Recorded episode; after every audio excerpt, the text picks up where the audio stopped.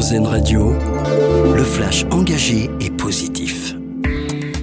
Bonjour à tous. Les premiers effets de la trêve entre Israël et le Hamas. Le cessez-le-feu de 4 jours est entré en vigueur ce matin.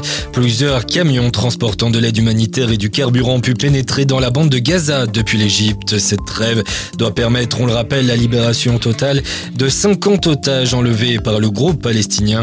13 doivent être libérés dès cet après-midi à 15h heure française. En contrepartie, les autorités israéliennes se sont engagées à sortir de prison 150 Palestiniens Emmanuel Macron dans le Jura aujourd'hui, un déplacement dans le cadre du programme Un jeune, un arbre. Le président doit ainsi participer à la replantation d'une forêt communale avec des collégiens. Le chef de l'État souhaite, on le rappelle, planter un milliard d'arbres en 10 ans.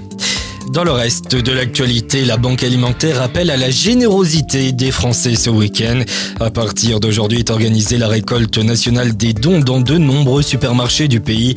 Un moment essentiel pour ensuite pouvoir redistribuer les denrées alimentaires aux personnes dans le besoin. Un geste de solidarité qui permet de distribuer des millions de repas chaque année. La féerie de Noël va envahir Strasbourg à partir d'aujourd'hui. Coup d'envoi cet après-midi du marché Noël le plus emblématique de France dans la capitale alsacienne. Il va durer un mois jusqu'au 24 décembre prochain. Les illuminations, elles, seront visibles jusqu'au 7 janvier. Pour l'éveil lumineux et musical du Grand Sapin, ce sera tous les jours et toutes les heures entre 16h et 21h, puis à 22 et 23h sans musique. Et on termine ces infos par notre dossier solution. Que faire de nos vieux pneus de voiture?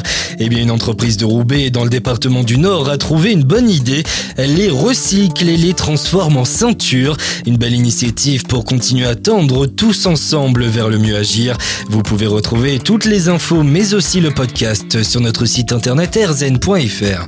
Bonne journée à l'écoute d'Erzen Radio d'écouter le flash engagé et positif d'Airzen Radio. Une autre façon de voir la vie.